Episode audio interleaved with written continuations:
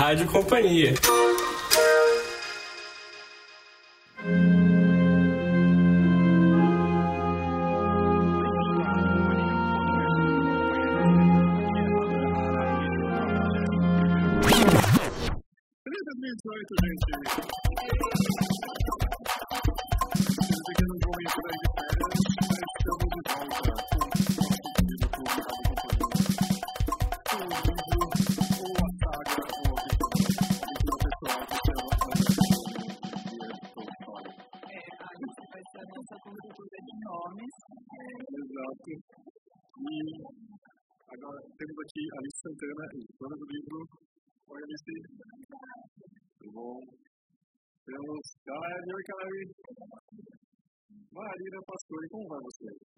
Fábio Errara, e você? Muito bem. Temos também Thaís Fadeli, que está no seu período que está muito diferente, porque ela é nossa enviada especial de Santa Pessoa do Pinheiro, São Paulo.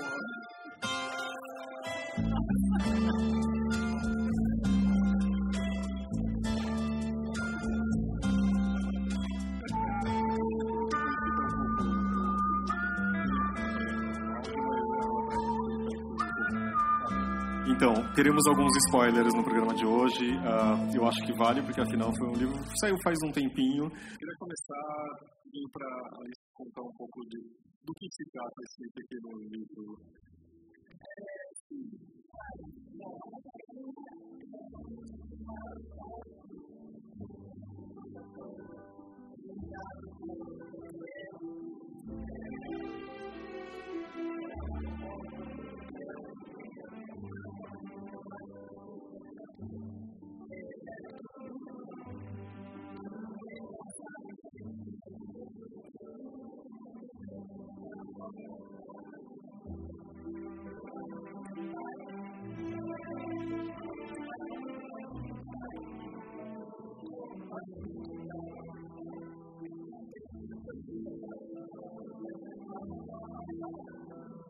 Ponto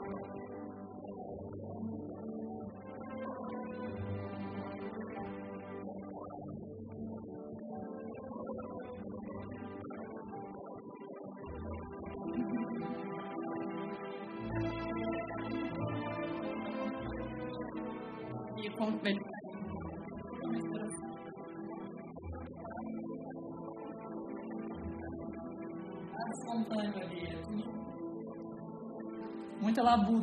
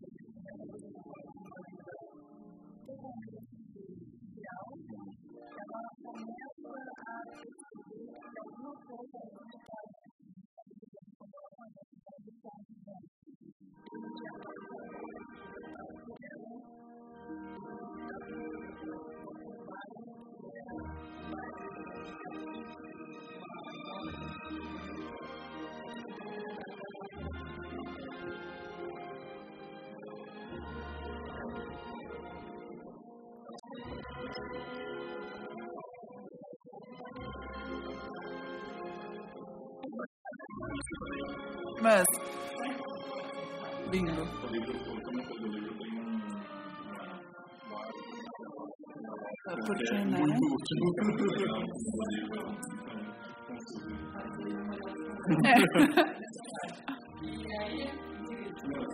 É legal que nessa parte da Kit tem uma coisa meio que da Ana ser a mulher experiente, né? E a Kit ser, ter, ela é meio apaixonada, né? Pelo, ela, ela tem uma, uma paixão pelo, pelo Vronsky.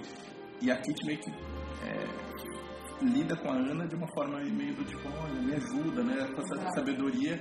E quando ela chega, até no, no- eu não tinha reparado nisso, mas no texto da Janet Malcolm ela fala que nesses momentos, tem alguns momentos que a, a, não é o Tolstói que está narrando, é, como se, é um outro personagem. E eu Uhum. nem percebi, pensei nisso. E aí nessa, nesse momento ele fala assim que a gente vê a Ana quando ela chega com aquele vestido preto, que é uma imagem super. é, a gente está vendo através dos olhos da Kitty. Que tem um encantamento, ela tem uma, uma certa paixão É. que, que, que é. E a Ana tem esse. Ela tem um magnetismo, né? Tem Sim. uma coisa que todas as pessoas prestam atenção nela, tem uma coisa.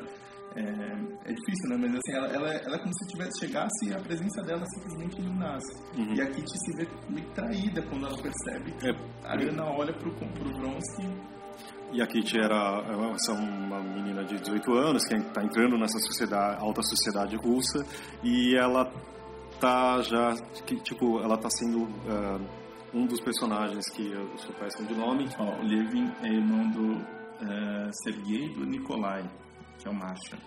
É, Ah, o Nikolai é o que tá morrendo, Isso, né? o Sergei é o, o que É o Nikolai é que tá morrendo. que é o é quem a história começa, eu acho que um dos primeiros personagens a ser apresentado também, que ele que traiu e a Ana está vindo a ajudá-la, ele é irmão da Ana, não é isso? Então, assim, na verdade, eu acho que é interessante, é, primeiro, é muito natural a passagem de uma história para outra, de uma família para outra, de, de, uma, de um cara para outro, e ele vai te levando, você pensa, no começo eu pensava que o personagem principal ia ser o... Vronsky? não, O Karenin. O Karenin, não, o nosso infiel que Só, sabe. só uma coisa, o Karenin é o marido da, da Ana. Da Karine, É, né? Isso, a gente vai seguir É. é. ele. Exatamente, Karenin. Porque a os gente dois- tem dois Alexeis, né? Alex, mas de qualquer jeito, assim, em, em geral, voltando, é que ah, essa linha e como o, o autor te leva de uma história para outra e vai construindo, vai tecendo essa trama, é incrível, realmente. E, Eu, eu sinto que, eu, até é, quando a Alice apresentou o livro pra gente, né, no, no lado comercial, é, eu fiquei com a impressão, eu tinha lido o livro, eu fiquei com a impressão, com a impressão com o Tolstói que ele, ele faz isso que você falou, mas ele pega na sua mão. Ele Sim, vai te avisar, tipo, olha, tá vendo isso daqui? E você tá vendo essa cena, e pra todo mundo que tem dificuldade com os nomes, como a gente tá brincando aqui, assim, não tenham. O Tolstói é delicioso, assim, e você vai se envolvendo com essas famílias e com essas questões, e quando vê você já leu 200, você, você já leu muito do livro, você está totalmente envolvido, assim, é uma coisa impressionante, porque a gente contou, a, a gente contou um, um, uma sinopse, mas isso não é nada quase do livro, assim, isso é uma parte muito importante, porque afinal, Ana Karenina, mas, nossa, tem tantas outras coisas, e assim, acho que isso é o mais legal, sabe? Tem é, uma- porque realmente, assim, eu, eu, eu não sou péssimo sempre com nomes de pessoas da vida, e também acho que, assim, ele nunca te deixa perdido, Tolstói, porque ele, ele mostra a situação que você está, então, assim, ah, mas tem dois personagens muito importantes, chamam Alexei, só que você nunca se perde. Por isso que eu não sinto nem a necessidade de decorar, porque você É, sabe, entendeu? E ele dá uma descrição tão detalhada que você fica com uma figura muito clara dos personagens muito na cabeça. personagem. Então, quando vai pulando de uma história para outra, você consegue imaginar muito bem o cenário, tudo isso. E, por exemplo, tem uma coisa que eu também fiquei muito impressionado, é a questão de, por exemplo, é, ele vai descrever o, como a Ana entra no baile e a roupa dela, só que ele não, não, não é uma coisa assim tão ah, simples, do, ah, ela entrou com uma roupa tal. Ele, ela, ele tem um motivo para descrever ela daquela forma e começa a falar do tecido, de como ela anda, de como assim. Então, na verdade, assim, a descrição acho que é mais do que simplesmente mostrar o tecido assim e como aquele tecido balança, como ele se movimenta. Então, assim, você realmente, como a Alice está falando, você entra na história de um jeito tão impressionante, assim, sabe? E, e uma das coisas que eu queria falar também era assim, é um livro enorme, que sempre assusta. Uhum. A gente está anunciando aqui que esse livro, teoricamente, você demoraria dois, meses para ler e isso né, também não é tão simples, sabe? É. Você tem que ter uma devoção a ele. Mas ao mesmo tempo, eu acho que você não percebe, como o Caleb está falando, de como aquilo foi e você já está no meio da história e fala assim: ai meu Deus, não é um livro difícil. Tá? É, é que desses livros que meio que tomam a sua vida, né? Você tá convivendo com aqueles personagens durante dois meses, então... Pelo menos. E você, Thaís, e como foi a sua epopeia por esse livro?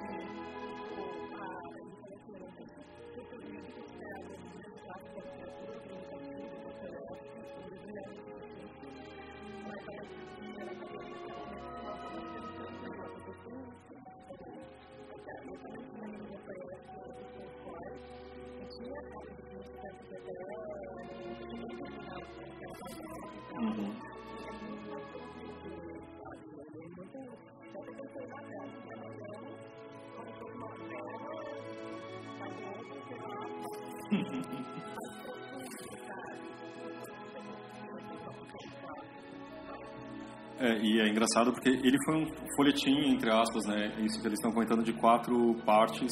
E ele foi um sucesso comercial, né? Na época. Diz que é uma loucura. Vendeu milhões. E, e a parte curiosa é que ele já tinha escrito Guerra e Paz, né? Ou seja, o cara, teoricamente, É. assim, né? Já não, não, não tinha, né? Já, é, até, até na, na- sobre, na- no, nosso, no nosso livro já tem sobre o autor, ele tava meio desiludido, né? Já tava passando por outras coisas e eu fico imaginando, tipo, voltar e ter um sucesso comercial. Sim. Então, Acho que esse foi o último, um dos últimos livros de ficção que ele escreveu, né? Porque depois ele teve aquela fase meio mística, de uns ensaios. né? É. É. Acho que o último foi a ressurreição. E eu achei curioso só uma outra coisa também desse, dos extras, né? Tem uma apresentação do, do Rubens, que, né, que traduziu, e do da Janet, que ele fala que foi, é, ele viu essa notícia de uma mulher que se atirou no trem. E eu achei curioso, né? De Conexão. de como da, da, da ligação mesmo, né? É. Sim. Assim, sabe, que você tirar isso, você conseguir, enfim, você ter transformar isso É, num- é, numa obra-prima, É, né? exatamente. eu já dei um spoiler, desculpa. Mas eu acho que spoiler do século XIX tá permitido, é? Você sabe, só eu, eu tenho uma amiga que é uma leitora voraz, assim, policial, e principalmente de livros de ciência, livro de matemática, Não, sabe, ficção, ficção. E aí a gente foi falar da Ana Karenina quando eu tava lendo, e aí o primeiro comentário dela, ah, esse livro da menina Ana, pena que... eu fiz assim, pô, Amanda, tô lendo agora. Ela, falou, ela, fez, ela fez o mesmo comentário, ela falou assim, ah, desculpa, né, não tem muito... É que até quem não leu, acho que meio que às vezes já sabe. né? Sim. Mas realmente. Olha, só uma informação que o Google me diz que o Ana Karenina então saiu em 1877, a versão final, mas depois ele ainda teve alguns livros importantes. A Morte de Bailey, a Sonata Câncer, O Diabo, A Ressurreição, O Falso Cupom e a Dilma. Toca de Murar. Como a gente falou, a sinopse que a gente deu aqui é, não é nada do livro. É, é- eu acho que é um livro extremamente difícil de, de primeiro de fazer uma sinopse, né? Tipo, Nossa, né? Ah, mas- São tantas histórias entrelaçadas que, né? Mas eu acho que a nossa sinopse foi boa. Eu, eu leria esse livro, eu leria esse livro, assim. Mas- Falou só do comecinho. É, né? né? Acontece depois, quando a Ana realmente resolve assumir que ela vai ter um caso extraconjugal. Eu acho isso, enfim, é um leve spoiler, mas não tem como não, não falar É. sobre isso, que é o grande lance do livro. né? É, eu acho que a questão de relações humanas, principalmente de traição e de dessas é, é muito complexo. Eu acho que eu acho que primeiro, eu acho interessante isso. Ele sempre tem uma, uma primeira história que parece o básico, que é a questão da novela de relacionamentos, quem vai ficar com quem, sabe? O que vai acontecer com o personagem. Da traição. É, tipo, tá, ah, né? mas vai voltar, mas quem vai assumir, quem não sabe, sabe? Tem tudo isso. Que eu acho que, que eu fico imaginando, deve ser muito legal você estar assim, esperando a próxima parte do livro. Eu fico pensando que loucura, né? Você vai, ai meu Deus, vai sair, vai sair. Mas é, a outra parte é onde essas relações humanas, de como mostra isso e de como realmente você imagina, ah, a Kitty é uma menina simples, assim, tipo, toda apaixonada, assim. Só que você depois você vai ver, não é nada simples. Ninguém é, tipo, tão bom ou mal. Ela se mostra, ela tem um amadurecimento e tem uma mudança totalmente. Né? É. Assim, no final do livro, é, você você é outra pessoa diferente, né? Assim, e é difícil encontrar isso em, em- com tantos personagens. Né? É. Eu tava pensando no programa de hoje, antes de vir pra cá, ah, que, assim, de como falar de, uma, de um clássico desse, né? É, é- é até assustador. E você fala assim, tipo, ah, ah, o livro é super profundo, os personagens são bem, extremamente bem- construídos, isso é incrível. Mas, putz, é, é- é realmente difícil de ver, assim, se eu não conhecesse nada e alguém te dá esse livro sem a capa, sem o autor. E, tipo, de como a, a história flui é redonda, né? É, uma coisa que eu fiquei pensando era do poder do clássico, sabe? Porque eu fiquei lembrando da primeira vez que eu li, que eu tinha 15 anos, e assim, eu fiquei com uma, fiquei com cenas na minha cabeça, cenas que são muito memoráveis, por exemplo, quando a, a Ana tem uma filha, a filha do Vronsky, que ela fica muito doente e ela pede perdão pro marido, e aquela cena, nossa, é incrível. Mas eu tinha na minha cabeça uma imagem do marido da Ana como um vilão, que acabava com a, com a história de amor linda que ela tinha com o Vronsky, e da Kitty como uma menina ingênua que teve o coração partido, sabe? Enfim, Que e aí... enganada. É, pois é. E aí, relendo agora, mais de 10 anos depois, não tem nada. né?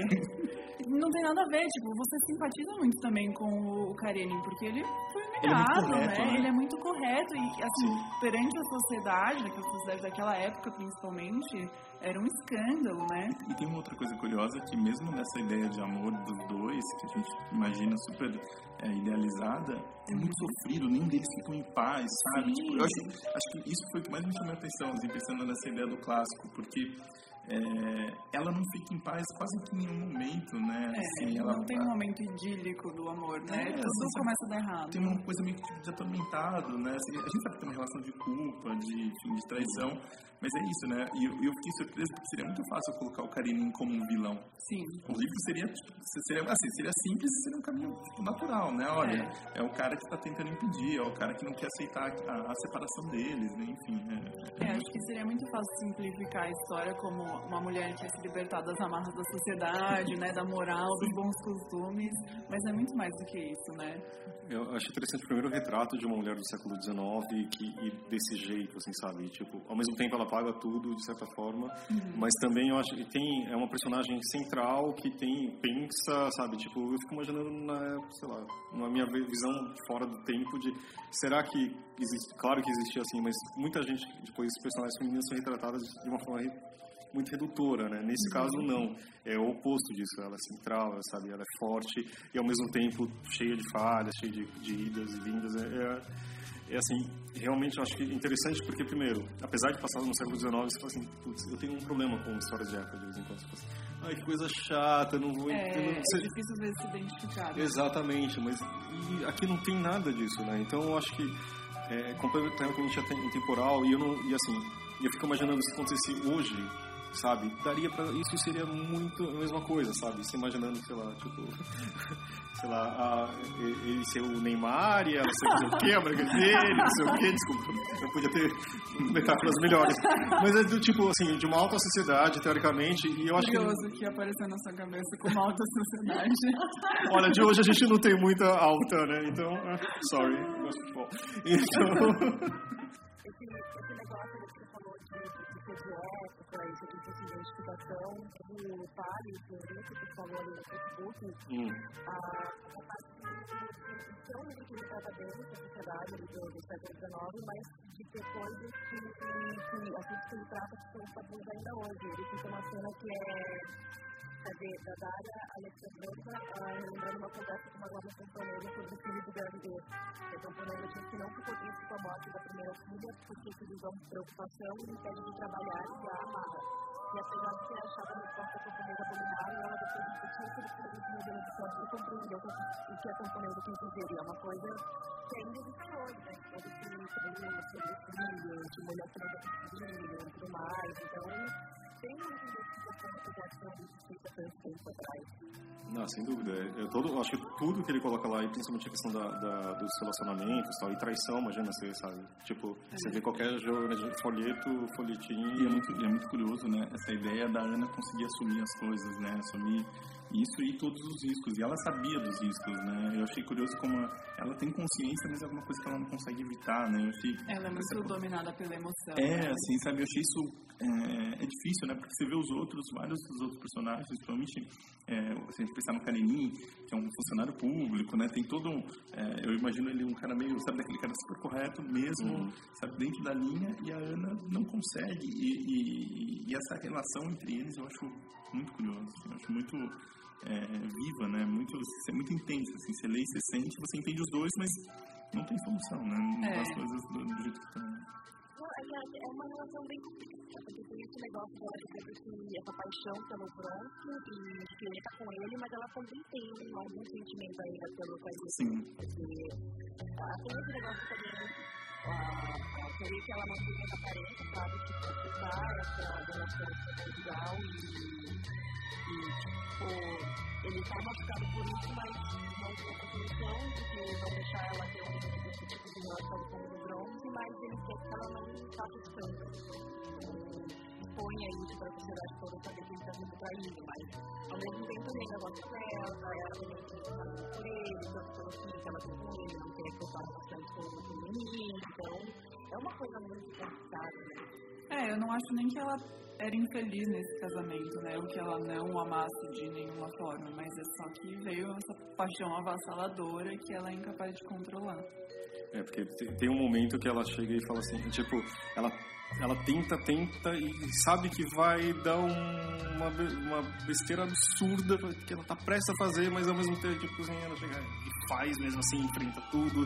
Só que nu- nu- nunca é tão simples, né? Parece que tem um arrependimento ao mesmo tempo que eu Sim, sei. com a culpa, né?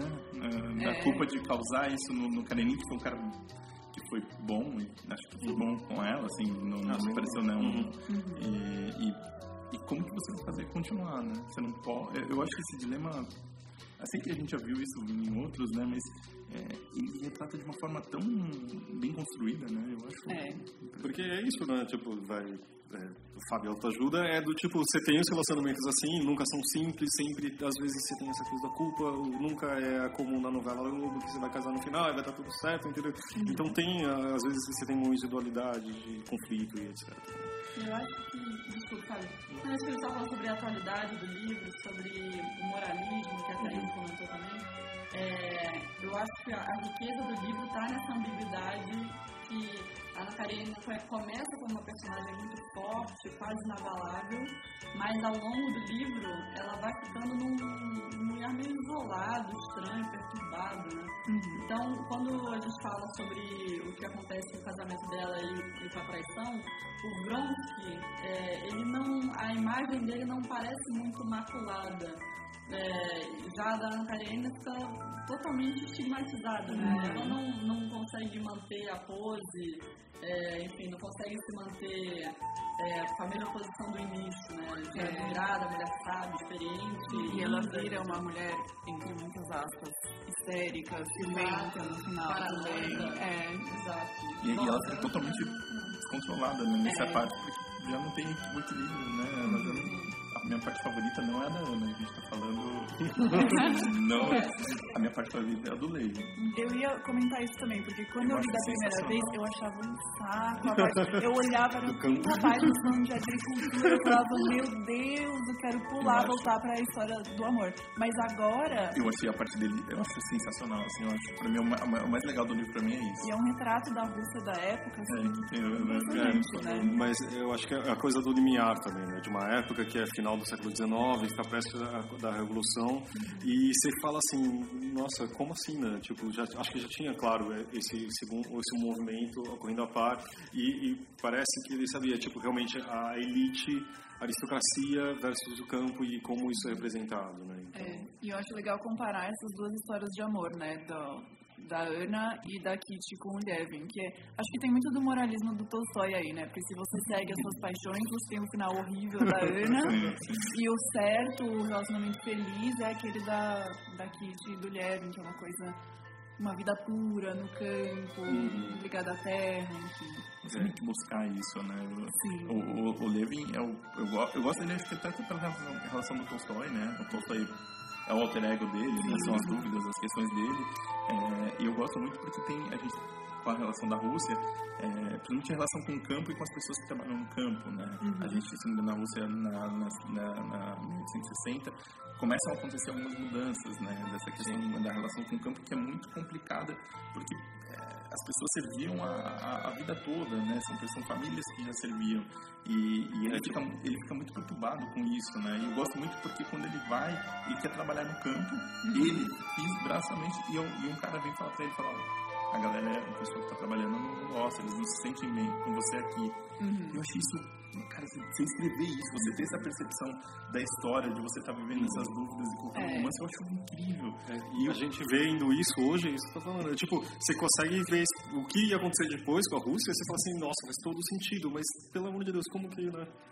sabia disso naquele momento, no exato momento. Né? E, a, e a grande questão dele, né, de como ele é um cara rico, é um cara que tem terras, é um cara que tem tudo mais, mas é, tem essas questões do, do Tolstói, né, de uma vida de, de, de, sem, sem, sem bens materiais, uma vida meio que uhum. é, ideal, né, assim, tem a ver com o cristianismo, né, o final, eu não lembrava do final, o final é totalmente encontrei, né? Eu é. fiquei até falei, nossa, eu tô todo pesado. É que, que tem é, muita gente que não gosta, mas assim, era um momento do Tolstói também, né? Que foi, Thaís?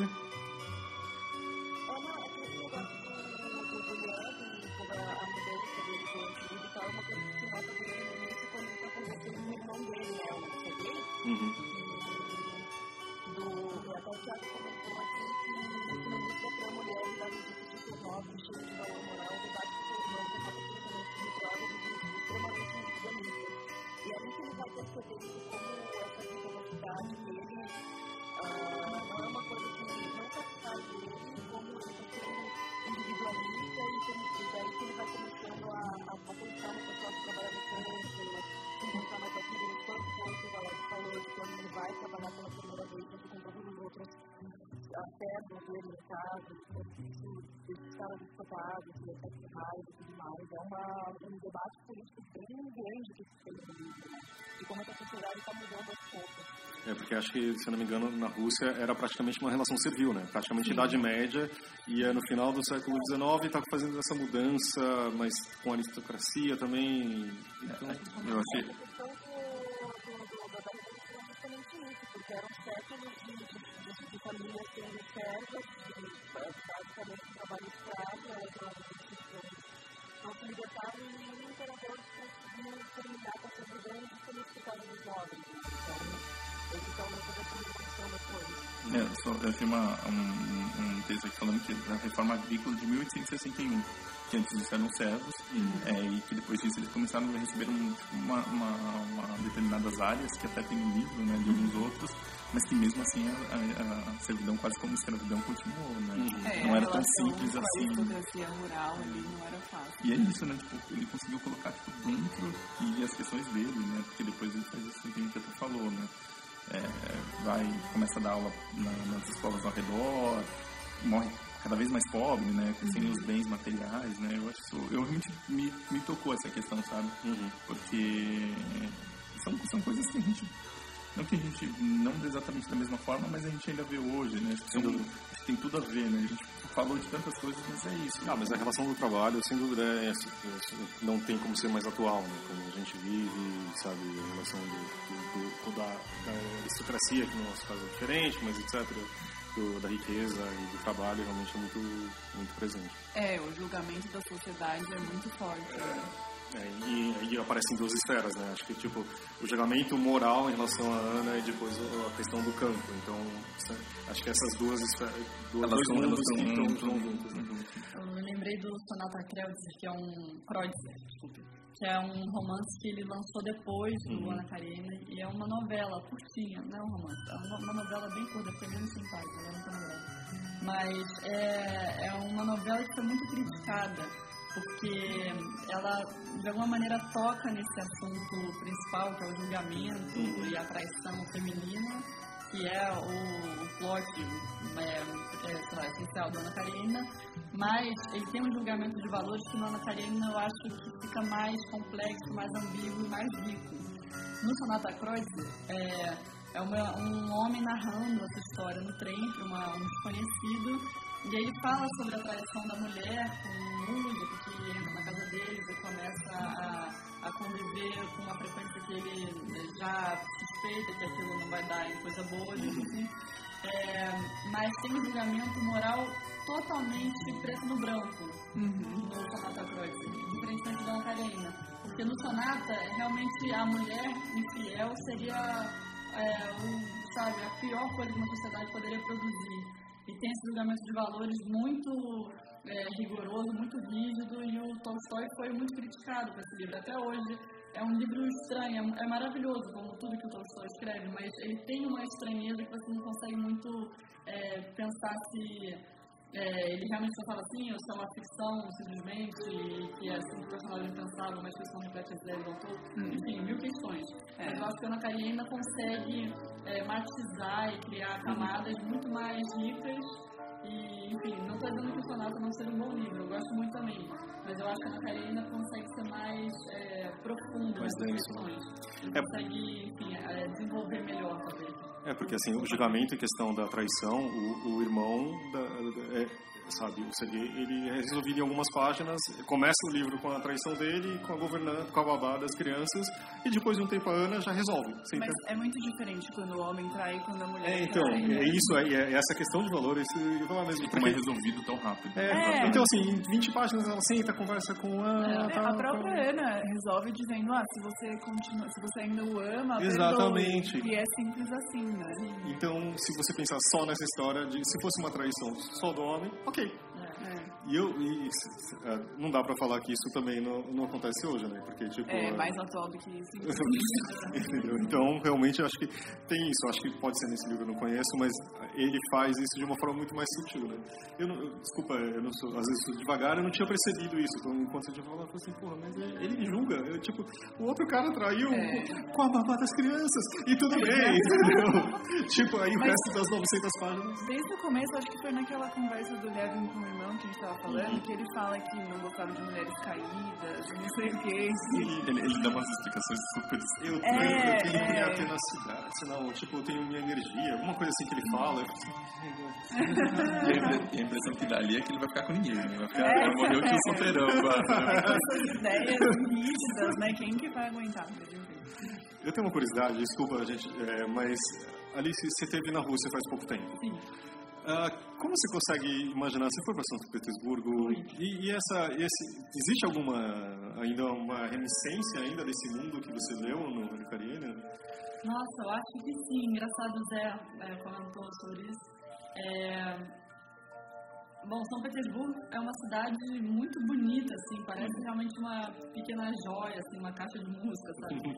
É, e ela foi construída pelo Pedro Grande. A gente estava falando da aristocracia, do Romanov, e o Pedro Grande tinha essa intenção de tirar a Rússia desse é, estigma servil, é, agrícola, Camponês. atrasado. Né? E queria que a Rússia é, se tornasse uma grande potência europeia, como, enfim, é, como a França. enfim. Só uma coisa, eu só, desculpa interromper, eu acho curioso que no, no, no- tanto no Guerra e Paz como no esse, tem a influência da França, né? Que é exatamente Ah, isso, né? Que é o tempo todo as pessoas falando francês, se comportando, usando roupas, né? E acho que tem um pouco a ver com isso, né? De você querer incorporar de, isso, né? Agora você falou- cultural do mundo, né? É, eu, eu, eu, meio- eu não entendi, porque a gente vive numa época hoje onde o inglês é a predominância, assim, você vê o- a, a influência das coisas, né? Então eu tive que entender que não, era um outro mundo, a influência dessa aqui, isso aqui era o, o máximo, né? E agora você falou isso me veio na cabeça muito É, o- Mas, mas tem um Não, é que tanto que o. o Leandro- é, deu branco. Mas o camponês, ele se torna. Ele vai pedir a mão da Kitty com roupas europeias, né? Tipo, então é isso, de transformar ele num voltando ao centro do mundo. Exato. E a comparação de São Petersburgo com Moscou parece que Moscou é um pouco mais provinciano, né?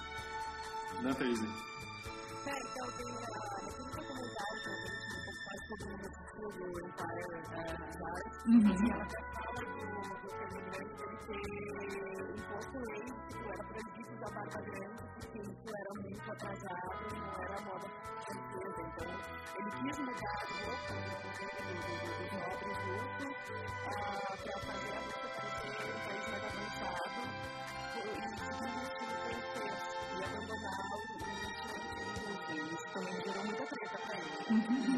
Não, e aí ela nesse, nessa série que é sensacional, a dela também fala que a Catarina, quando ela foi coroada, ela fez questão de usar uma roupa que flertasse com essas duas culturas, né? Assim, a tradição russa e ao mesmo tempo, é, enfim, a inovação, a modernidade ocidental, né? Então acho que esses dois pés estão sempre, sempre juntos, assim. E a Rússia tem essa coisa muito forte até hoje da ostentação. Porque tem essa coisa não queremos dever nada a ninguém, somos uma potência como todos os outros países, então, assim, bota dourado aí que tá bom. aí os palácios, todos os castelos, é uma quantidade de dourado muito impressionante, né? Pra não deixar Versailles, é, enfim, devendo nada. É, ou melhor, para eles não deverem nada a. E aí é muito, é muito interessante como continua sendo uma cultura que preza muito essa, essa riqueza, símbolos, né? Mas, enfim, é, eu achei muito, muito bonito tudo. E São Petersburgo, mais do que Moscou, Moscou me pareceu meio São Paulo, assim, a cidade onde tem o dinheiro, onde tudo acontece, grande capital, metrópole e tal. E São Petersburgo é mais Rio. Isso ali, assim.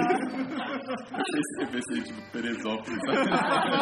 São Petersburgo é enorme, tem milhão de coisas para fazer, visitar, igrejas espetaculares, mas São Petersburgo foi essa cidade, como fala no seriado é, que a Thaís comentou, é, foi uma cidade criada é, para que a Rússia pudesse ter uma saída para o mar, né? Porque eu acho que isso também, acho não, óbvio, que isso também influenciava muito essa cultura agrícola. É, Uma conexão com o mundo, né? Exatamente. Ele quis é, que a marinha da Rússia fosse poderosa para ele poder competir em pé de igualdade com os outros países. Né? E aí São Petersburgo foi essa cidade criada é, num pântano que, enfim, não tinha nada ali.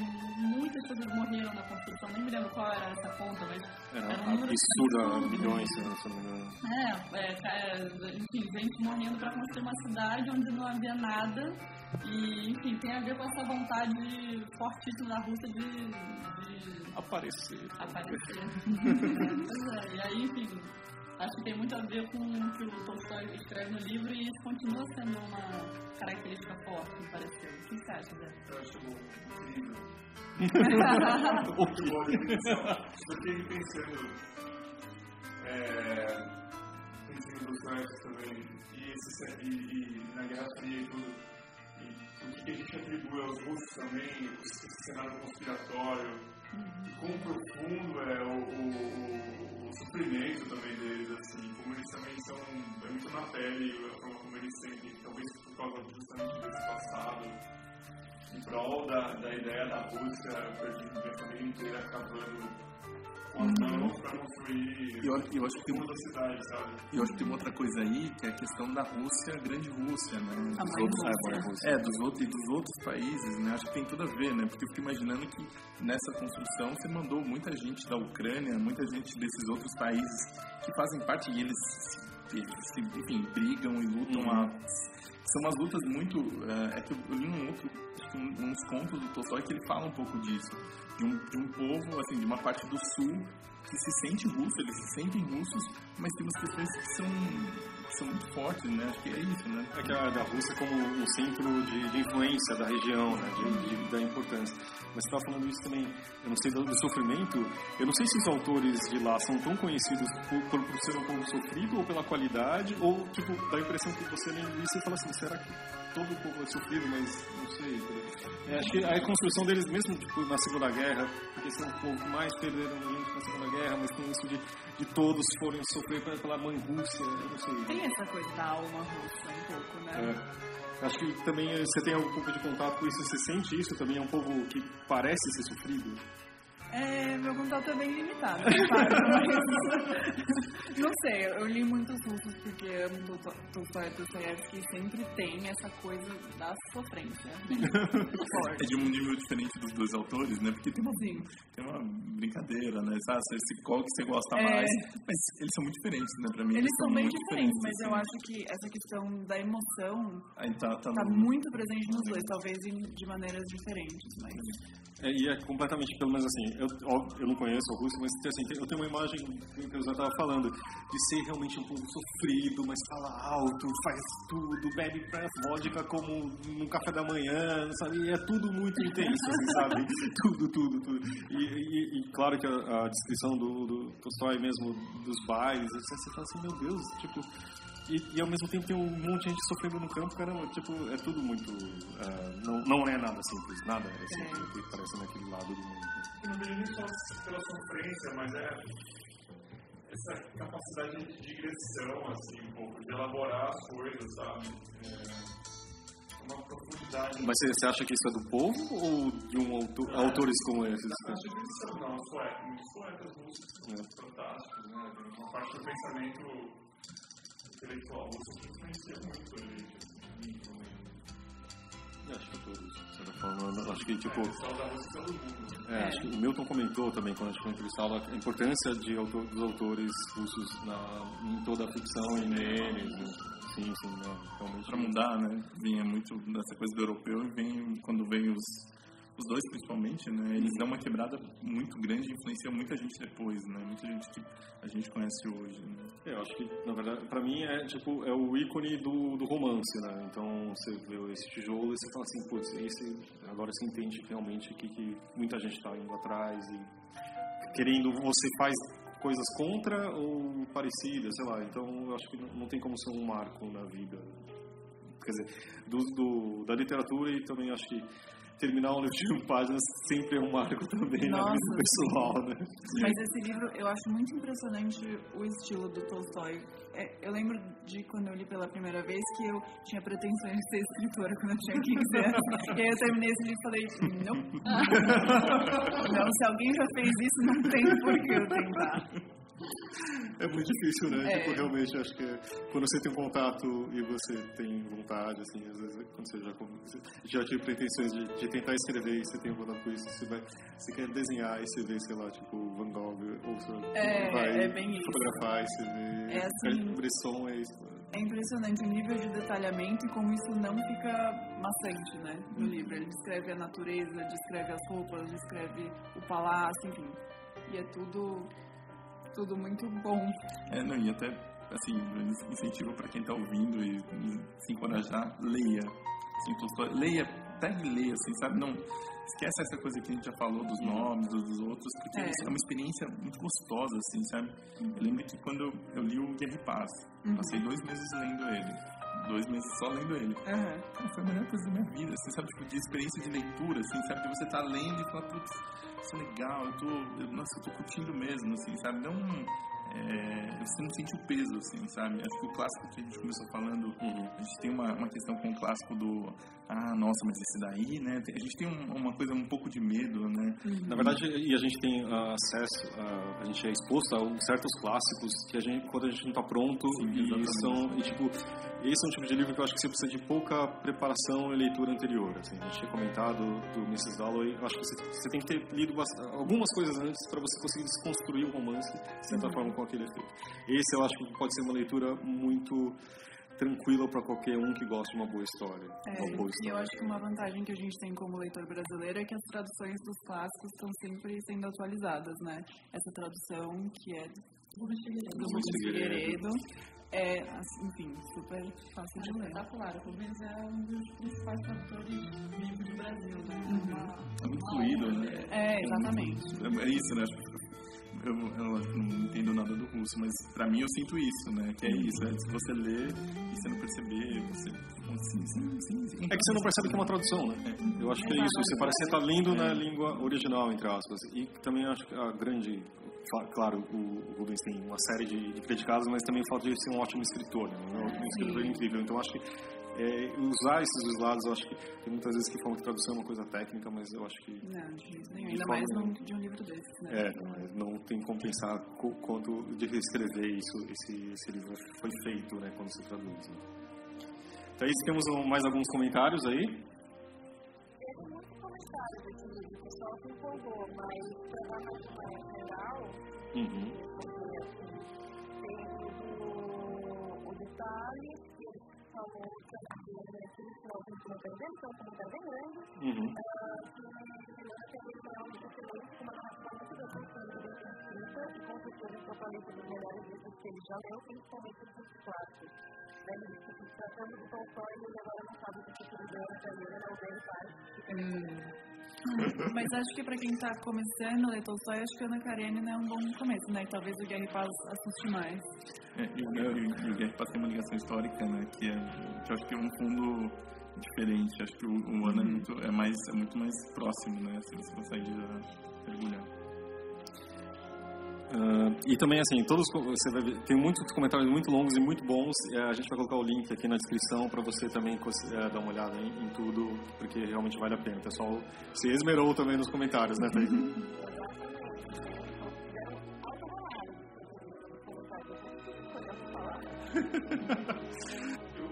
Fiquei com um pouco de vontade de falar um pouco mais história, se vocês tiverem mais da biografia, dessas mudanças que ele mesmo foi passando também. Ah, tipo, numa visão caras, da revista Caras, tem uma é, é difícil você fa- ler sobre o Tolstói e não comparar com o que ele escreveu, assim, sabe? Tipo, É. da questão de, da vida do campo, de ele já tá, já foi, já, já ser um autor bem sucedido quando escreveu esse, esse livro. E ele tá abrindo um pouco a mão já, né, dessa fama e riqueza. assim, Dos bens materiais. Dos bens materiais. Uma né? coisa curiosa é que ele morreu numa estação de trem. É, É mesmo? Tã, De pneumonia, mas mesmo assim. mas pregando, né? E na vida. Na pobreza.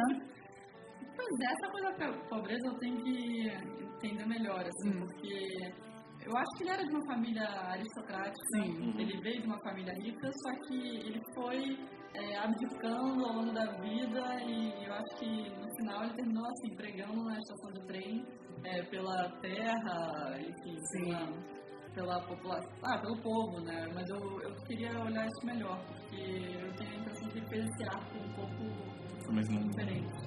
É, é só uma coisa que, tem, que é curioso, que é dessa relação dele, eu tô vendo aqui na... Uhum. é, dessa, da família aristocrática, ele, ele, ele herda uma herança, né, tinha três irmãos, e eu achei muito uma coisa curiosa que é, ele vai pro exército em 1852, ele fica meio fascinado por essa parte, e aí você imagina que há exatamente das transformações, né, É. Eu não- se a gente vê a história, o que a gente que foi falando dele, não pensa, né, ah, nossa, que ele foi pro exército, foi pouco tempo, mas ainda assim foi uma experiência que eu lembro que nos contos tinha muito, dos primeiros contos dele, tinha muito disso, né, eu achei curioso. Aí também, assim, pela descrição que ele faz de todo dessa da elite russa, você fala assim, não é possível que ele não tenha vivido isso de uma É. forma tão próxima. Mas acho que no final da vida ele acaba levando essa visão do Levin ao extremo, né? Eu, eu acho que é um, ele talvez se libertou ali, né? Assim, é, aqui na, na mini bio fala que em oit- 1856 ele liberta os, os servos e dá, dá as terras onde eles trabalham. E os servos não, eles, devo, eles ficam desconfiados e devolvem a propriedade. E a casa dele é aberta para visitação até. Ah, é? Super bonita, é uma casa de dois andares. E é engraçado, ele tinha 10 servos em casa. Então, realmente não, não era um cara pobretão, assim. Não, com certeza não. muito mais simples. um apartamento escuro, sombrio. O Tolstói é um casarão bonitão.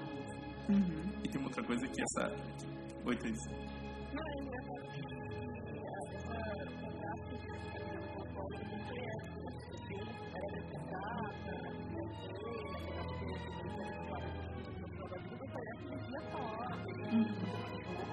Passou um tempo na prisão.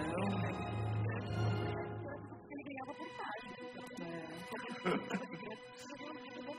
É. O, o Vamos nosso, fazer render. a gente lançou agora o jogador, né, pela Penguin. Uhum. É, e é isso, né? O jogador nasce exatamente disso, né? Ele tinha um, acho que 12 dias para escrever um livro, ele, e aí ele, ele, ele, ele escreve o livro para pagar a dívida dele, né?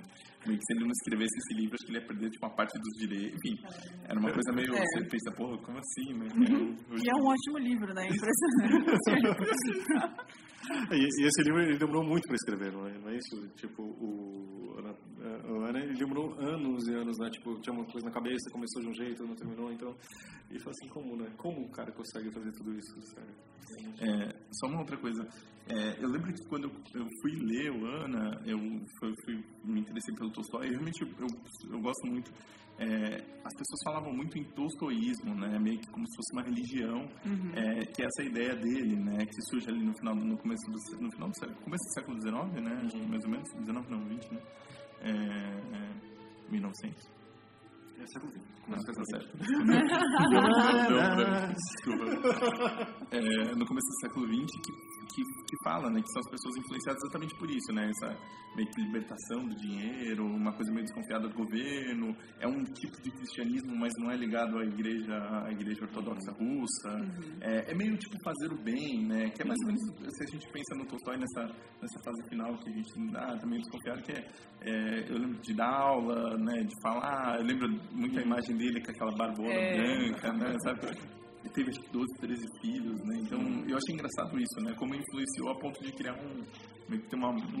Quase uma religião. É, exatamente.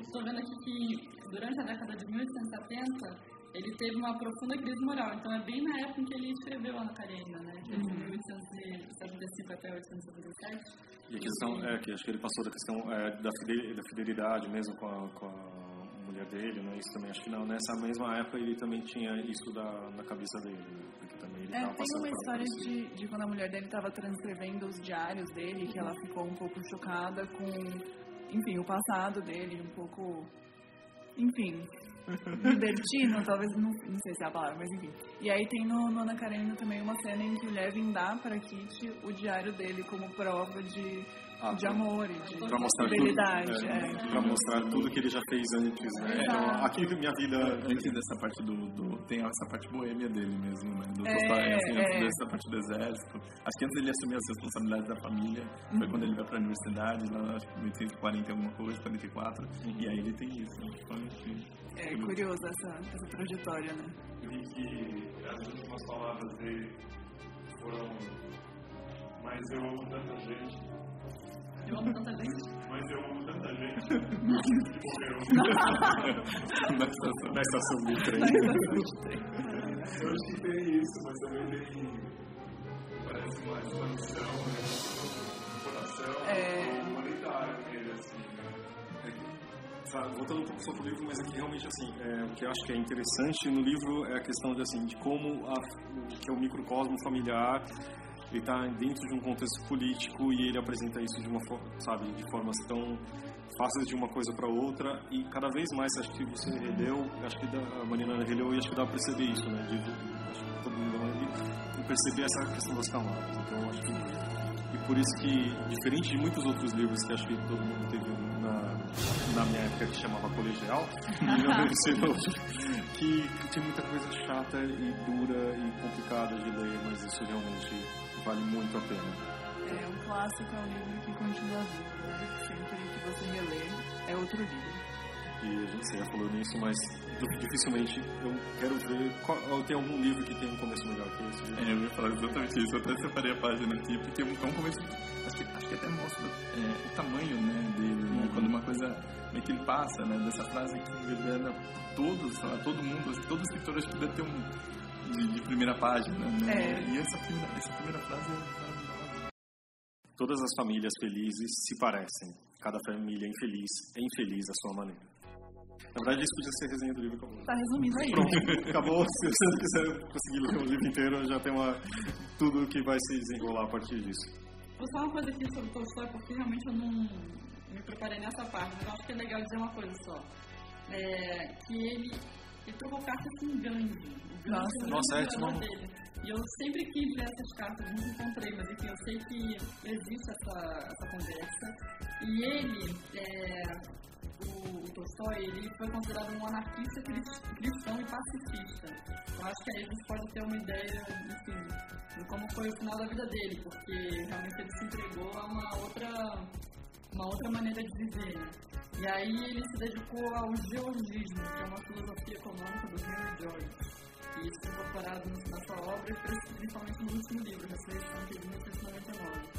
Bem legal. É, pois é, é o preferido do Figueiredo. É muito bom, é muito bom e tem todo. Tem, eu sei que a gente já tá passando, mas ele tem toda uma questão que eu acho muito louco, que é um, enfim, é, que é um cara que se envolve com uma, uma empregada e, e aí ele tem um envolvimento curto, só que isso meio que desgraça ela, ela é demitida, ela vai se prostituir, e aí ele encontra ela anos depois, ele encontra, ele vê no, acho que no jornal, se eu não me engano, é, que ela vai ser julgada por um assassinato e ele vai tentar ajudar, uma parte legal. É, nossa, é muito.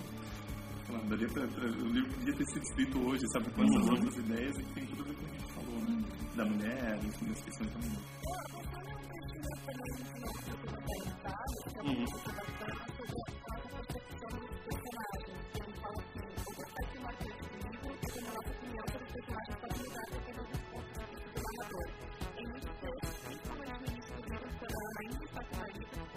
Ela era bem vista pela sociedade. Em outros momentos, entendemos que era ponto de vista da própria Ana, que foi animada de construção pela parte de da comunicação. E ela não é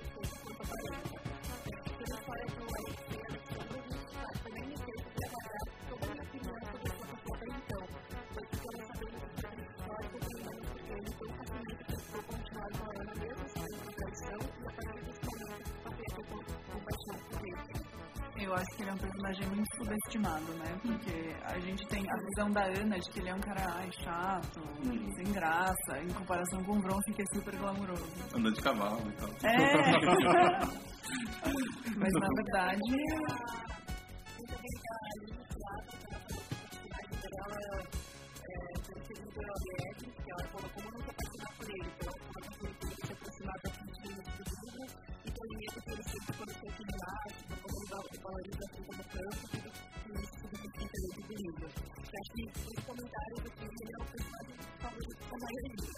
Eu acho que a gente pode fazer um teste pra quem. Qual o seu personagem favorito e direis qual filosofia política você segue. Vamos lá, eu queria pedir aqui agora uma sugestão para depois dessa pequena aventura literária, qual alguma coisa que vocês gostariam de indicar. Pode ser a ver ou não também. Outro livro? Livros. Ou não necessariamente? Não o que você quiser. Talvez ele se falar assim, vá para a Rússia. Recomendo São Petersburgo. Peraí, vou pensar. Se vocês puderem começar, eu vou pensar isso. Eu acho que o, o jogador que o Caleb mencionou é uma boa pedida porque é um livro curtinho, você lê super rápido. Eu vou confessar que eu só li porque eu li a sinopse e eu vi que é um livro sobre jogo e que se passa em Roletemburgo, que eu achei engraçadíssimo. Falei, nossa, vou ler. E no final é um, é um grande livro. Excelente livro. Thaís, tem alguma indicação aí? Eu não sei se um livro, mas tem uma indicação que que é um livro da montagem musical, que inspirado capítulo do é parte que é do The Great Comic of 1812, que é uma, é também uma história que envolve tradição, e também tem muita questão sobre um personagem,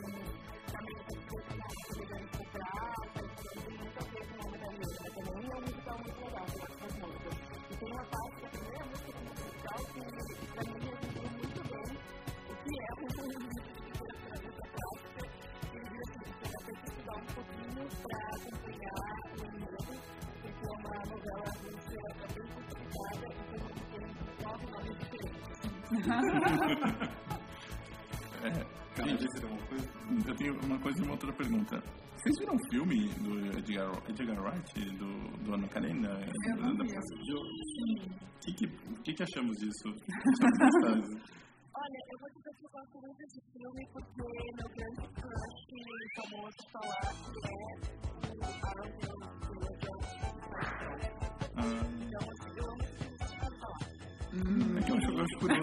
É que o filme, o filme tem uma coisa que eu acho interessante, que é uma coisa meio teatral, né? Eu, eu gosto dessa. Eu gostei disso, assim, sabe?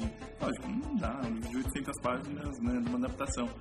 E uh, acho que tem umas coisas meio exageradas, mas eu gosto dessa imagem, sabe? Tipo, meio teatral, de abrindo as cortinas. Uhum. E, e, a, gente, a gente meio que vendo isso, eu acho isso legal. É, é, um filme que realmente, assim, é difícil você entrar porque realmente, assim, ou é uma coisa meio Mulan Rouge, sabe? Que você fala assim, é, é, é, sabe? Tipo, eu vim no cinema, não no teatro. Mas eu achei ele relativamente raso, é, acompanha bem o livro, assim, sabe? Tipo, faz sentido. Ele se esforça para tentar. Né? Exato. E, o autor, é, o diretor é muito famoso. Ele fez uh, Razões de Reparação. e Reparação, quer dizer, são muito baseados em livros e ele fez muito bem. Mas é um, é um filme muito polar. Tipo, as pessoas odeiam geralmente e algumas gostam. então, mas é,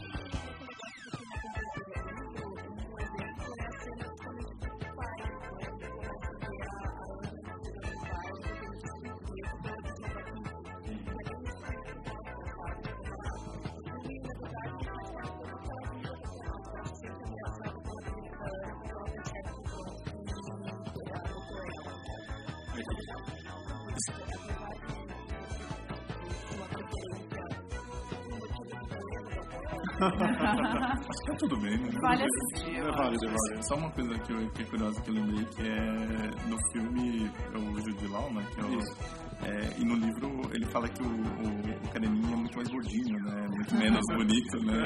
E coloca o Jude Law é sacanagem. É, é, mas o Jude Law não tá tão bonito. Não. É mas é claro, é assim, e também o diretor faz uma escolha interessante que é ele não deixa muito matizada a interpretação. Então, tipo, obviamente, então perde tudo que um livro sempre vai perder quando vai pro cinema, é questão de ser você que entende do jeito que você quiser. E lá é, é muito teatral também, todos Feito. Eu tenho, um livro indicar. Por favor, galera. É, na verdade, são dois livros, mas um tem a ver com o tema que eu, eu, comecei, eu comecei a ler o Teste Tolstói, que saiu pela seguinte, da Catherine Ormsby. Uhum. É, o, o, o, Teste Tolstói é legal, ele é bem, bem juvenil, assim, bem daqueles que você lê numa sentada, assim. É, tem a Natasha, que é essa teste, que ela cria, ela tem uns amigos e elas criam uma, ela é maluca pelo Tolstói, uhum. e elas criam uma websérie do Ana Karenina chama até Famílias Infelizes. E aí é, é, muito curioso porque daí ela faz, começa a fazer sucesso no YouTube, então tem muito tipo, ah, é, como lidar com a fama, com essas outras coisas. E ela se, se aproxima de um, de um garoto que é o Adam, se não me engano, não, Tom, desculpa. É, só que ela é um personagem curioso porque ela é uma assexuada romântica. E a seguinte tem esses temas, né? Consegue trazer esses temas que acho que normalmente a gente não vê tanto. E eu achei curioso porque era uma coisa que nunca, nunca tinha ouvido, né? Que não, não sente atração, mas tem, tem a parte romântica. O cara é meio babaca com ela, mas o livro é legal, assim, é super bonitinho e você lê numa sentada. Eu acho um estímulo, né? Pra quem, sei lá, alguém, eu, eu consigo imaginar facilmente alguém pegando esse e tentando ler o Ana Karenina um pouco mais pra frente. Assim. Ah, é a Svetlana. É, o, o, fim do homem soviético. A gente estava falando de alma russa, né? É, a Svetlana é eu, eu vi ela na Flip acho que foi uma das coisas mais emocionantes que eu vi ao vivo, assim, sabe? Tipo, de ver ela falando. E os livros dela são de uma sensibilidade absurda, assim, sabe? Eu, quando ganhou, quando ela ganhou o Nobel, ou o Nobel, é, fica, ela, dúvida, ela, eu nunca tinha ouvido, nunca tinha lido o nome dela. E quando eu li, eu li o Vozes de Chernobyl, eu tô lendo o Fim do Homem Soviético.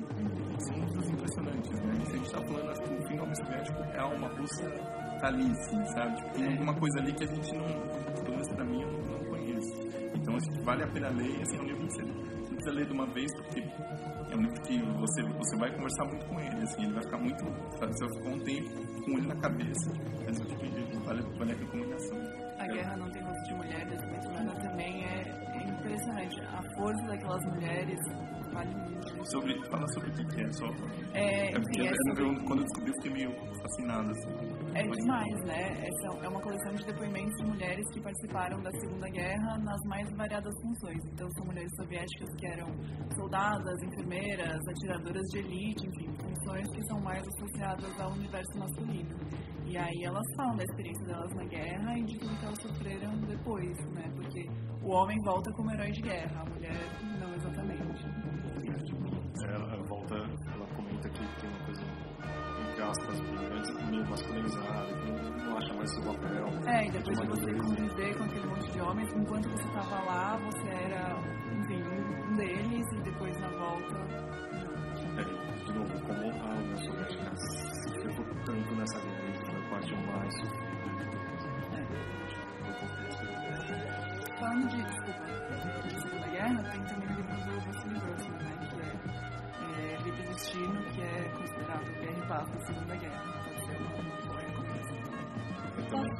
é só uma coisa da Svetlana, a gente pegou o link, tem uma, um que não uma palestra do processo que foi. A voz dela. Só para puxar um pouco lá pra poesia. É, não sei se vocês já leram o Mayakovsky, mas acho que vale a pena também essa tipo de recomendações. É, tem um poema dele maravilhoso que o Caetano musicou, eu achei que não era iria tão longe. Que diz, brilhar para sempre, brilhar como um? É, brilhar para sempre, brilhar como um farol, brilhar com brilho eterno, gente até brilhar, e tudo mais vá para o inferno. Este é o meu jogo e o do sol. Uau! Que é um maravilhoso, né? Tradução muito. Enfim, acho que vale a lista de russos. Com certeza. Posso recomendar um último músico que não tem nada a ver com Tolstói, mas eu gosto muito? É o Mestre Margarida do Que saiu pela Alfaguara.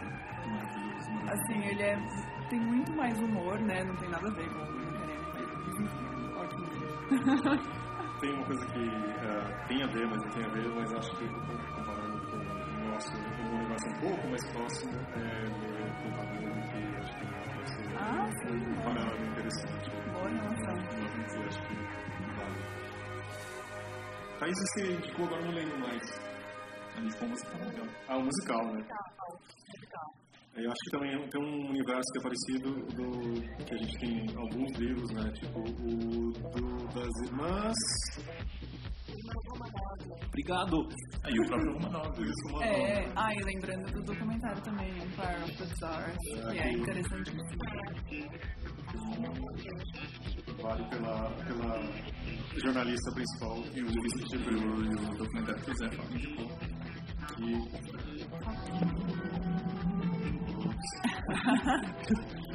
Eu tenho duas indicações. fala Zé. A filmografia do Andrei Tarkovsky inteira. É bem amplo, né? Ah, não, tem aí. É, Mas pode assistir o Stalker e o Solaris pra começar. E são filmes pelos quais você tem um pouco é, de acesso nesse território poético, especialmente da relação também geográfica com a, essa amplidão assim, que a gente não conhece tanto. Assim, né? E mais recentemente eu assisti esse documentário que está concorrendo ao Oscar, agora está vindo para esse momento de hoje, que chama Ícaro, que traz um pouco a, a Rússia mais recente, né? Porque conta a história desse cara que é um corredor de bicicleta e tenta é, vencer um Grand Prix na França e ele, é, ele pega, em, ele pega uma posição, acho que é 14, sei lá. E sente que ele fica muito atrás, assim, as pessoas, os, atletas de ponta estão muito na, à distância dele, ele treina pra caramba, ele não entende porquê, resolve fazer uma experiência consigo mesmo, que ele descobre que há abertura com um mestre cientista russo de doping. E ele fala, então vamos submeter ao sistema de doping russo para concorrer ano que vem de novo e ver o que acontece. E muito curiosamente esse cientista recebe ele sorrindo, assim, tipo, feliz, oh amigo, claro que eu vou te ajudar, viva América, viva não sei o quê.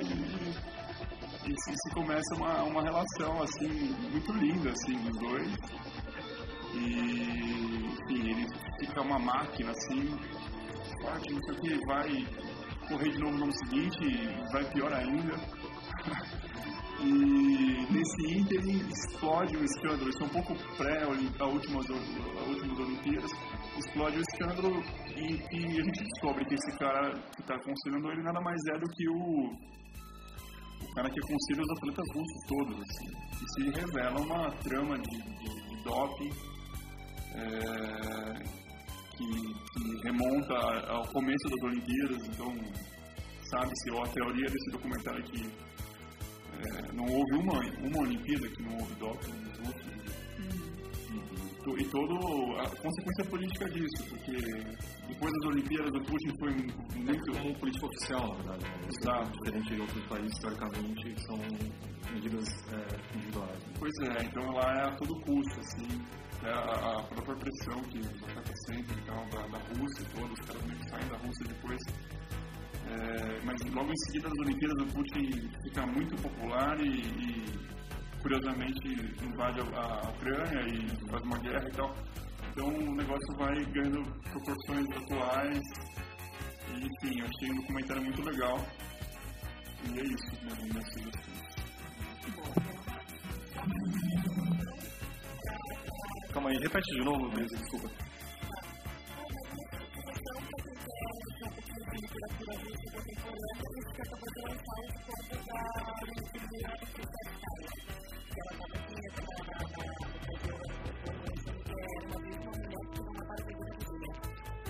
com certeza é um daqueles livros que, meu, juro, escreve para mim no meu Twitter, Fábio Underline Errara, pra falar assim, eu não gostei de Ana Karenina. é, não, fica à vontade, mas eu gostaria de, de saber, de desafio. É, então eu vou saber, porque realmente é, é, a gente, juro que se você me escrever, a gente manda um livro que você quiser da companhia. Tá, pode ser, Thaís? Desafio. Fábio.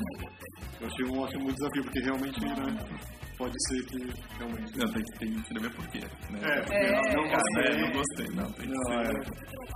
É, exatamente. Porque realmente, assim, tem outra coisa que... É uma edição, primeiro que é uma edição, acho que maravilhosa, que a gente lançou no ano passado. Ah, é capa dura, tem um projeto todo novo, super moderno e controverso, eu sei. Eu, particularmente, adoro essa coleção nova. Mas se você não gostar, tem e-book. Exatamente. Pra ler um livro de 800 páginas, o e-book é Super sensacional. Nossa, não, é, eu, eu, eu, eu peguei o livro, físico, mas está lá parado, e o e-book foi o que Botou o físico na estante, está lá, leu porque e realmente vale, porque nós começamos Trazer ele no ônibus hoje não foi fácil. Mas vale a pena porque tem fora o pós-fácil, a introdução do, do Google, tem a, a- toda a lista de personagens que vai por algumas páginas e tem a árvore que ajuda muito na leitura. Sim, Obrigado, gente. Obrigado, Alice. Obrigada, Fábio. Obrigado, Caleb. Obrigado, Fábio. Marina. Obrigada, Fábio. Valeu, Thaís. Beijo, gente.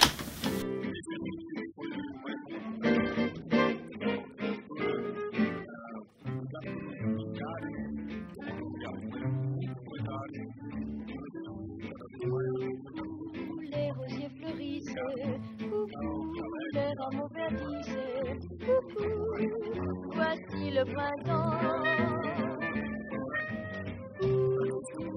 Le beau soleil brille, coucou, et les yeux des filles, coucou, en font tout autant. Que faites-vous, que faites-vous encore à